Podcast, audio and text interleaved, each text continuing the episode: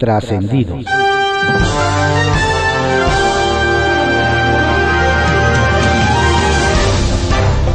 Continuamos con la audiosíntesis informativa de Adrián Ojeda Román, correspondiente a hoy, martes primero de febrero de 2022. Tenga usted un excelente día y un estupendo y exitoso mes de febrero. Demos lectura a algunos trascendidos que se publican en periódicos capitalinos de circulación nacional. Templo Mayor, por Fray Bartolomé, que se publica en el periódico Reforma. Más allá de si es una vida de lujos que contradice el sermón de la austeridad, hay un asunto realmente importante en el caso del hijo mayor de AMLO y su residencia en Houston. Y es que de acuerdo con la investigación de Mexicanos contra la Corrupción y Latinos, la casa en la que vivió José Ramón López Beltrán entre 2019 y 2020 pertenecía a un ejecutivo de la petrolera Baker Hughes. ¿Y qué tiene esto de raro? Que la empresa tiene contratos por 151 millones de dólares en obras para Pemex. A lo mejor es casualidad, pero el hijo del presidente ocupó la casa apenas un mes después de que Baker Hughes obtuvo un contrato por 85 millones. Así que el medio del asunto no es si la casa tiene una piscina de 23 metros de largo. Lo que inquieta es saber si en la transacción hubo algún tipo de conflicto de interés o de plano de tráfico de influencias.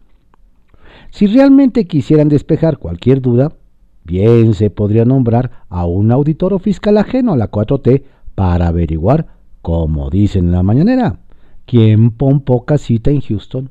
¿Quién pompó? Luego de que Monterrey fue la primera ciudad en declarar la emergencia climática en México, ahora el alcalde Luis Donaldo Colosio lanzará lo que dicen que será el primer acuerdo verde del país.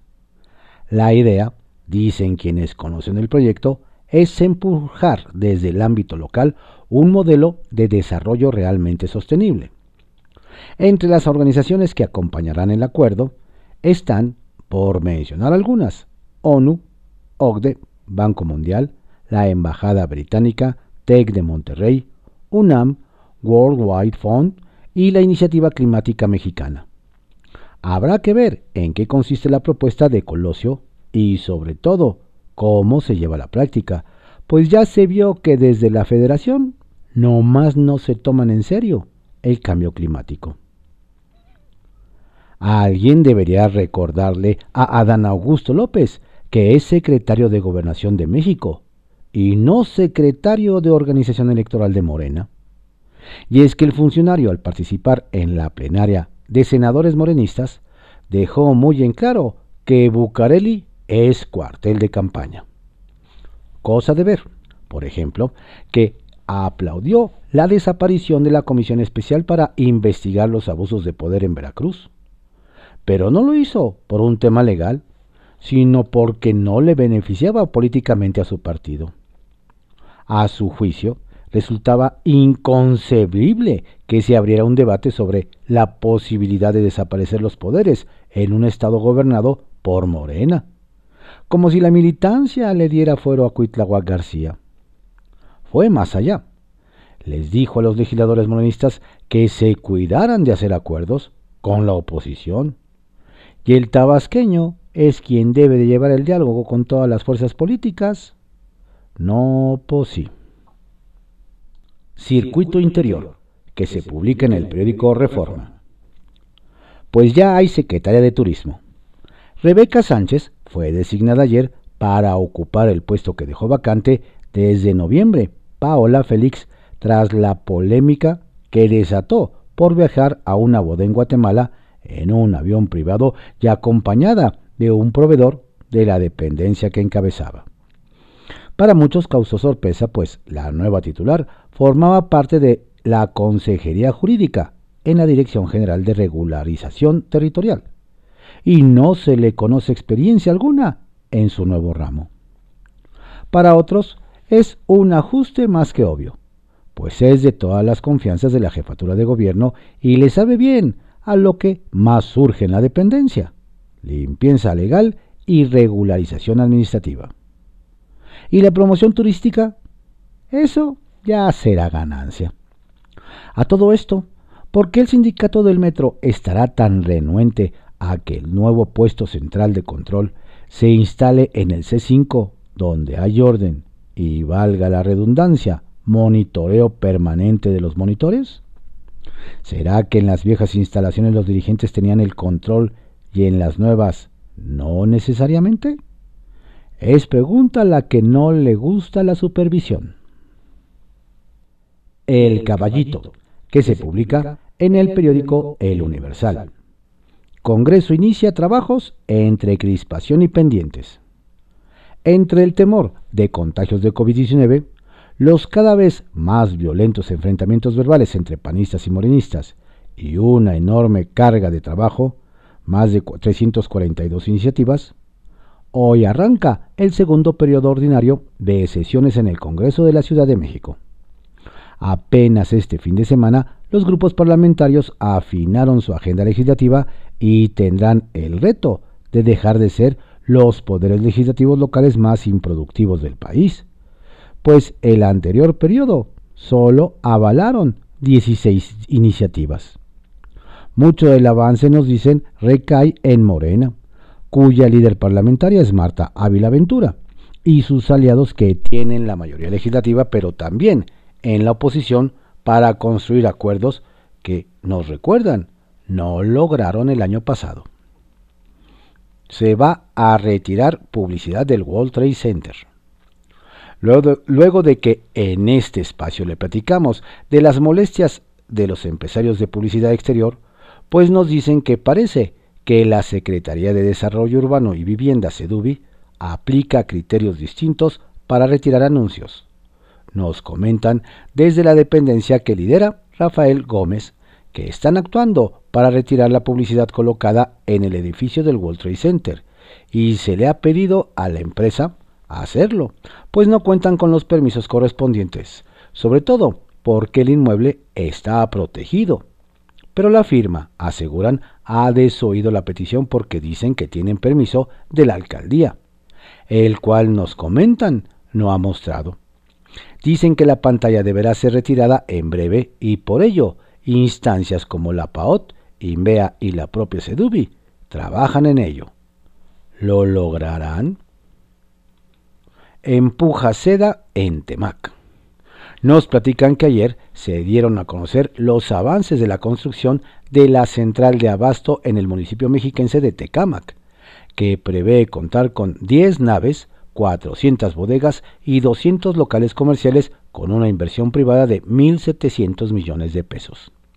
El gobernador del Estado de México, Alfredo del Mazo Maza, indicó que será la central más moderna en su tipo a nivel mundial y se convertirá en un punto de referencia en el comercio regional como Acolman, Coacalco, Ecatepec, Nextlalpan, Tultitlán, entre otros ayuntamientos nos hacen ver que esta infraestructura para la economía es importante para el municipio de Tecamac porque es un ayuntamiento que está creciendo por su cercanía con el nuevo aeropuerto internacional Felipe Ángeles, mismo que será inaugurado el mes de marzo próximo. Línea 13, que se publica en el periódico Contrarréplica. Atraer caso Tadeo. Los diputados del PAN Federico Dorin y Héctor Saúl Telles en la Ciudad de México y de Puebla, respectivamente, acudieron este lunes a la sede de la Comisión Nacional de Derechos Humanos para exigir a su titular, Rosario Piedra, atraiga el caso del bebé Tadeo, cuyo cuerpo exhumado y hallado en un bote de basura en una cárcel de Puebla. Necesitamos autoridades que hagan justicia, desmantelen a estas bandas que se dedican a sacar cadáveres y los condenen, señalaron los legisladores. Dijeron que hacían la solicitud debido a que las comisiones de derechos humanos de Puebla como de la Ciudad de México están totalmente inactivas. Nuevos derechos. Finalmente, este lunes se realizó la entrega y presentación de la iniciativa de reforma constitucional enviada por la jefa de gobierno al Congreso de la Ciudad de México. La reforma al artículo 8 de la Constitución en materia de educación consiste en elevar a rango constitucional, dos programas sociales que existen desde hace tres años en la capital. El objetivo es convertir estos programas en derechos plasmados en la Constitución, señaló el secretario de Gobierno Martí Batres al hacer la presentación. Se trata de la beca Bienestar Niñas y Niños, que es la única beca universal de esta naturaleza en nuestro país, y el programa La Escuela es Nuestra. Avanza propuesta.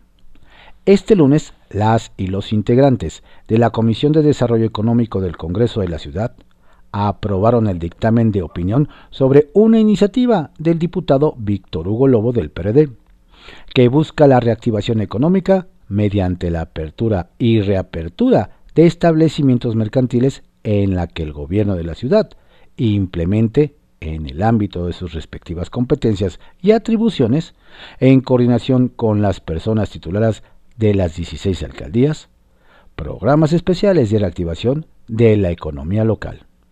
Con ello, la iniciativa ahora será turnada a, a las comisiones de Administración Pública y de Normatividad para su dictaminación final. Se sanciona desperdicio.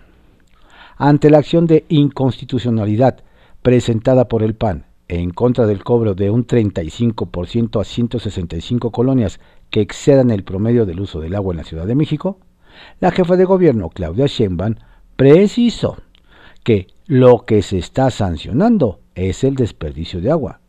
No es que haya una tarifa mayor según donde vives. Todos estamos de acuerdo que no debemos desperdiciar agua y recordó que esta es la lógica desde 2020. Finalmente dijo que los panistas están en lo suyo y que lo que acusan no tiene que ver con la política de su gobierno. Kiosco, que se publica en el periódico El Universal. Homofobia y machismo. ¿Un nuevo partido en Nuevo León?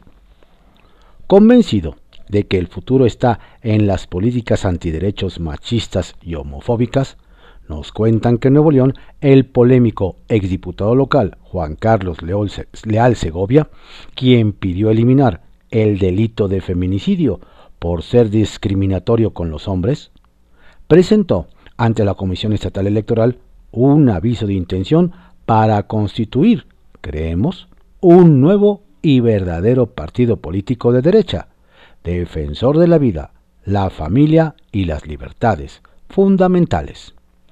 En este sentido nos explican que el anuncio de don Juan Carlos, fiel admirador de Santiago Abascal, líder de la agrupación española Vox, se llevó sobre todo a abucheos y críticas de quienes le recordaron que si en 2018 logró colarse al legislativo, fue gracias a la ola obradorista, respaldado por el PES y luego por Morena, que en su momento terminaron por expulsarlo de su bancada por sus radicales posturas.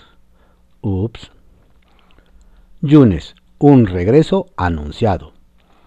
Desde Veracruz nos relatan que desde hace varias semanas hay inquietud entre la clase política local, pues ha quedado demostrado que el exgobernador Miguel Ángel Yunes Linares mantiene su poder dentro del panismo veracruzano. Según nos explican, tras la detención de su carta fuerte para la dirigencia estatal del PAN, Tito Delfín, y la llegada de un suplente, el panismo cercano al clan Yunes logró la victoria y con ello recuperó el partido, pero sobre todo la toma de decisiones en la próxima elección a gobernador. Viejo lobo de mar, dicen que Yunes Linares tiene más vidas políticas que un gato. De descuentos y palabrotas. Quien sigue imparable en sus embates contra el Congreso de Sinaloa, donde se siente sin respaldo, nos platican, es el alcalde de Culiacán, Jesús Estrada Ferreiro de Morena, ya que ahora calificó como una estupidez las recientes reformas aprobadas para que los adultos mayores y personas con alguna discapacidad gocen de un descuento del 50% en los cobros del agua potable. Según nos explican, esta molestia tiene su origen en que los legisladores locales le amarraron las manos a don Jesús en su intención de eliminar las tarifas preferenciales de consumo de agua potable a jubilados y pensionados, y por el contrario, ampliaron esta cobertura beneficiando a más ciudadanos. ¿No que en la 4T eran muy amigos del pueblo? Novatada en el INE. Nos platican que el recién nombrado vocal ejecutivo del Instituto Nacional Electoral en Yucatán, Luis Alvarado Díaz, llegó a su nuevo encargo topándose con el primer trabajo político electoral de organizar el proceso de revocación de mandato, pero sin dinero para realizarlo, lo que pone en entredicho si se logrará o no la instalación de las 2.150 casillas que se necesitarán para dicho fin. En este sentido, nos dicen que las miradas se sienten fuertes en este instituto sobre Don Luis, pues tras laborar en puestos similares en Campeche, Quintana Roo y Tabasco, se espera que en su tierra pueda resolver conflictos y no acrecentarlos o hacer como las avestruces ante ellos. ¿Logrará ser profeta en su casa? Trascendió que se publica en el periódico Milenio. Trascendió que las fracciones del PRI en la Cámara de Diputados y en el Senado integrarán grupos de trabajo conjuntos para abordar de manera fluida los temas de las reformas eléctrica y electoral, así como el nuevo marco legal de la Guardia Nacional, a fin de tener propuestas e ir construyendo todos los escenarios posibles. Anunciaron el presidente nacional Alejandro Moreno y el coordinador de la bancada Rubén Moreira durante la reunión, reunión plenaria a puerta cerrada en la sede nacional de su partido. Horas después de confirmar que el proceso de expulsión a Kirin Ordaz, embajador entrante en España, comenzara en cuanto caiga el nombramiento en manos de los senadores. Trascendió que como se comprometieron los cinco integrantes del Grupo Plural del Senado, ya rotaron a su coordinador y para este periodo ordinario estará al frente la expetista Nancy de la Sierra, quien agradeció la confianza de sus compañeros y aseguró que se realizará un trabajo legislativo enfocado a los ciudadanos. Ajá. Trascendió que en oficinas del gobierno federal dicen que hasta ayer el ex candidato presidencial Ricardo Anaya no había vuelto al país, por lo que es probable que solicite una vez más que su audiencia del 14 de febrero se realice por videoconferencia. Sin embargo, se prevé que se le agote la paciencia a la Fiscalía General de la República que encabeza Alejandro Manero y busque traer al panista de otra manera para que comparezca ante la justicia. Trascendió que el fin de semana pasado las autoridades capitalinas dieron dos fuertes golpes al tráfico de drogas. El viernes aseguraron 42 kilos de cocaína en una bodega en Lindavista y el sábado fue detenido el canadiense Hadi Jones en posesión de 69 kilos de la misma droga en Santa Fe. El valor del producto asegurado alcanzan unos 74 millones 370 mil pesos. Si se toma en cuenta que la Sedena estima el valor comercial de mil gramos de alcaloide en 33 mil 500 dólares. Bajo reserva, que se publica en el periódico El Universal alcaldes de la Ciudad de México bajo fuego. Primero fue el aumento en las tarifas del agua en 165 colonias en alcaldías en las que, por casualidad, perdió Morena en las pasadas elecciones. Ahora se trata de una presunta investigación a cinco alcaldes de oposición por una oficina de la que muy pocos habían escuchado, la Unidad de Inteligencia Patrimonial y Económica, UIPE y que algunos identifican como la unidad de inteligencia financiera de la capital. El caso es que en pocos días, alcaldes de oposición consideran que son objeto de ataques políticos del gobierno capitalino. Según información periodística, la UIPE pidió a bancos información sobre cuentas y operaciones financieras de las alcaldesas de Álvaro Obregón, Lía Limón y de Cuauhtémoc, Sandra Cuevas así como los alcaldes de Benito Juárez, Santiago Tahuada, de Miguel Hidalgo, Mauricio Tabe y de Coyoacán, Giovanni Gutiérrez. Ayer Tahuada, como vocero de la Unión de Alcaldías de la Ciudad de México, denunció que esta supuesta indagatoria es una persecución de opositores con claros tintes políticos. nos dicen que está planeado que hoy los cinco alcaldes pedirán al gobierno capitalino que les entregue las carpetas de investigación o que les confirme que no hay investigación en su contra. Una buena oportunidad para que la administración de Claudia Sheinbaum ponga las cartas sobre la mesa. La caída del hombre de los dineros en el Poder Judicial. Ayer, el secretario ejecutivo de Administración del Consejo de la Judicatura Federal, Alejandro Ríos Camarena Rodríguez, presentó su renuncia con efecto a partir de hoy. No hubo mayor explicación de manera oficial sobre la salida de Ríos Camarena, el hombre encargado de manejar el dinero que recibe el Consejo de la Judicatura Federal. Sin embargo, en el Poder Judicial se menciona una versión sobre su caída. Aseguran que don Alejandro se encuentra en medio de investigaciones en la Auditoría Superior de la Federación. Si esta fue la causa de su salida, la situación es grave. Se impone, nos hacen ver, transparentar qué hay detrás de esta renuncia. Rebelión contra Monreal desnuda a senador. La efímera rebelión de los 30 senadores de Morena que amenazaba con quitar de la coordinación de la bancada a Ricardo Monreal, desnudó a algunos legisladores, nos comentan. Es el caso del mexiquense Higinio Martínez, a quien en el pasado se le había visto cercano a Monreal. La postura asumida por Martínez, expresidente municipal de Texcoco, caló entre los senadores cercanos a Monreal, pues aseguran que traicionó a don Ricardo con la intención de allegarse de apoyos de ala radical de Morena en la búsqueda de la candidatura para el gobierno del Estado de México. Los monrealistas aseguran que don Higinio podría haber salido mal parado, pues perdió la confianza de Monreal, quien finalmente se quedó al frente de la bancada y por otra parte, todo indica que la candidatura que apoyará Morena para la elección mexiquense es la secretaria de Educación Delfina Gómez, quien es vista como la candidata de Palacio Nacional. Faltas de ortografía en Hacienda. Nos dicen que en el Instituto Nacional Electoral no causó ninguna sorpresa que el gobierno federal, por medio de la Secretaría de Hacienda, le haya negado una ampliación de su presupuesto con el fin de realizar la consulta de revocación de mandato del presidente, con las características que mandata la ley. La verdadera sorpresa, dicen en el instituto, fue que la respuesta que llegó en un documento de 24 páginas y en el último día que se dio para responder, estaba plagado de faltas de ortografía y errores de sintaxis. En el INE nos comentan, no se esperaba otra respuesta, pero sí por lo menos mayor seriedad de parte de la dependencia federal.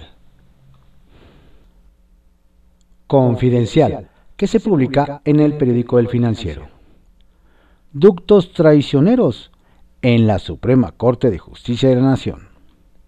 Una falla en el sistema de aire acondicionado de la sala de plenos de la Suprema Corte de Justicia de la Nación obligó a un cierre intempestivo de la sesión en la que se discute la acción de inconstitucionalidad de legisladores de oposición contra la Ley Federal de Revocación de Mandato. Solo cinco ministros pudieron posicionarse antes de que apareciera una nube de humo blanco, según describió el ministro Arturo Saldívar. Para no poner en riesgo a los ministros por falta de ventilación requerida en la época de COVID-19, canceló la sesión, la cual se reanudará hoy. Esperemos que ya con el sistema de aire reparado. Curioso retraso en el Senado. Ayer, la contramañanera que la senadora panista Kenia López Rabadán realiza todos los lunes para contrarrestar las mentiras del presidente y que ayer la llevó a cabo acompañada por la senadora Xochil Gálvez, se centró en el caso del presunto conflicto de interés de José Ramón López Beltrán, hijo del mandatario federal con la empresa Baker Hughes. Sin embargo, extrañamente, la transmisión de dicha conferencia en las redes sociales del Senado, tanto en Twitter como en Facebook, inició muy tarde, perdiéndose todo el principio, justo cuando se pronunciaban las críticas contra el hijo del titular del Ejecutivo. Incluso Rob López Rabadán no omitió su queja por el hecho en la misma conferencia. Alistan terreno a reforma electoral. En medio del pleito con el INE y debido a que está planeada por el propio presidente López Obrador para este 2022 en San Lázaro, ya comenzaron a preparar desde ayer el terreno para el aterrizaje de la iniciativa de reforma electoral.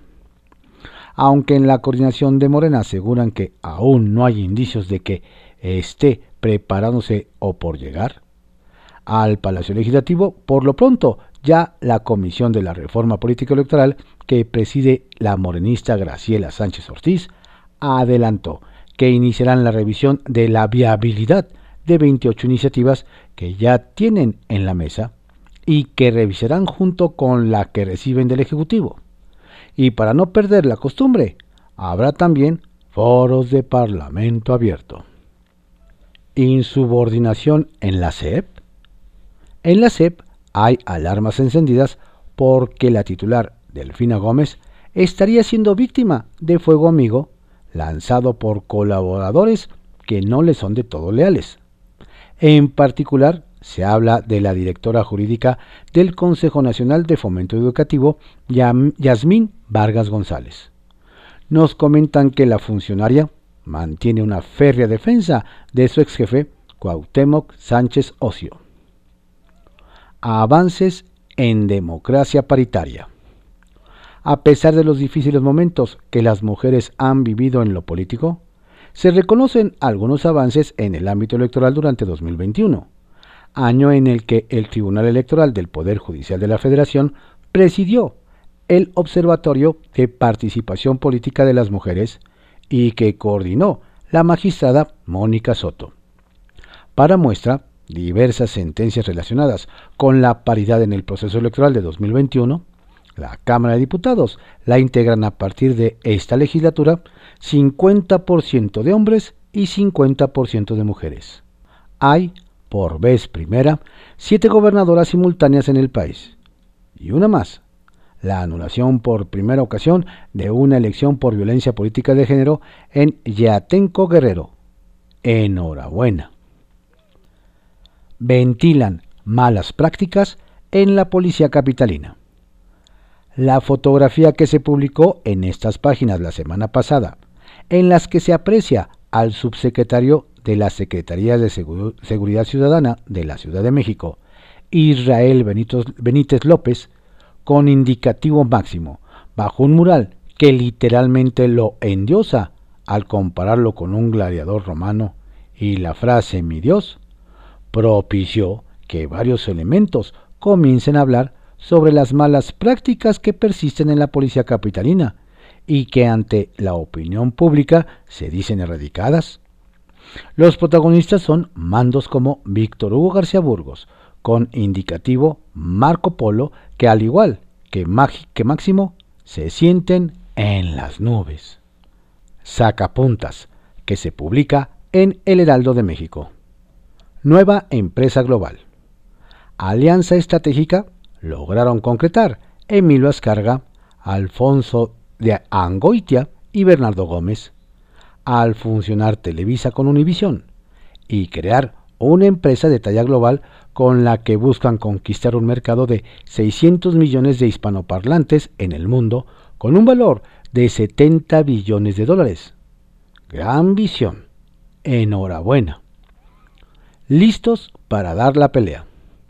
A propósito del partido tricolor, nos aseguran desde tierras oaxaqueñas que el Partido Revolucionario Institucional, PRI, no ha entregado la plaza rumbo a la elección para gobernador, que se llevará a cabo el 5 de junio y junto con su abanderado Alejandro Avilés Álvarez darán la pelea para no dejar pasar al rival a vencer, Morena. Arranca el nuevo periodo. Este martes arranca el periodo ordinario de sesiones en la Cámara de Diputados y el Senado de la República. A las 11 horas se instala el Congreso General y arrancan los trabajos en ambas cámaras con una agenda muy apretada, en la que la reforma eléctrica, nos dicen, estará en primera fila, por ser de alta prioridad para el presidente López Obrador. Cooperación bilateral. Nos dicen que el gobierno mexicano apuesta mucho a la reunión entre representantes mexicanos y estadounidenses. Por un lado, el canciller Marcelo Ebrard Casaubon y por el otro, el embajador Ken Salazar, pues se deberá delimitar qué pueden y qué no pueden hacer en territorio nacional los agentes del FBI y la DEA. Incertidumbre. Crece el silencio y la falta de transparencia en torno a la planta de Iberdrola en Pesquería, Nuevo León. Ni la empresa ni la Comisión Reguladora de Energía que preside Leopoldo Vicente Melchi han informado sobre el estatus de la central cuyo permiso de interconexión venció ayer, 31 de enero, y que no fue renovado, con lo cual tendría que salir de operación. Estos fueron algunos trascendidos que se publican en periódicos capitalinos de circulación nacional en la audiosíntesis informativa de Adrián Ojeda Román, correspondiente a hoy, martes 1 de febrero de 2022. Tenga usted un excelente día, un estupendo mes. Cuídese mucho, no baje la guardia. Recuerde que la pandemia sigue. Saludos cordiales de su servidor, Adrián Ojeda Castilla.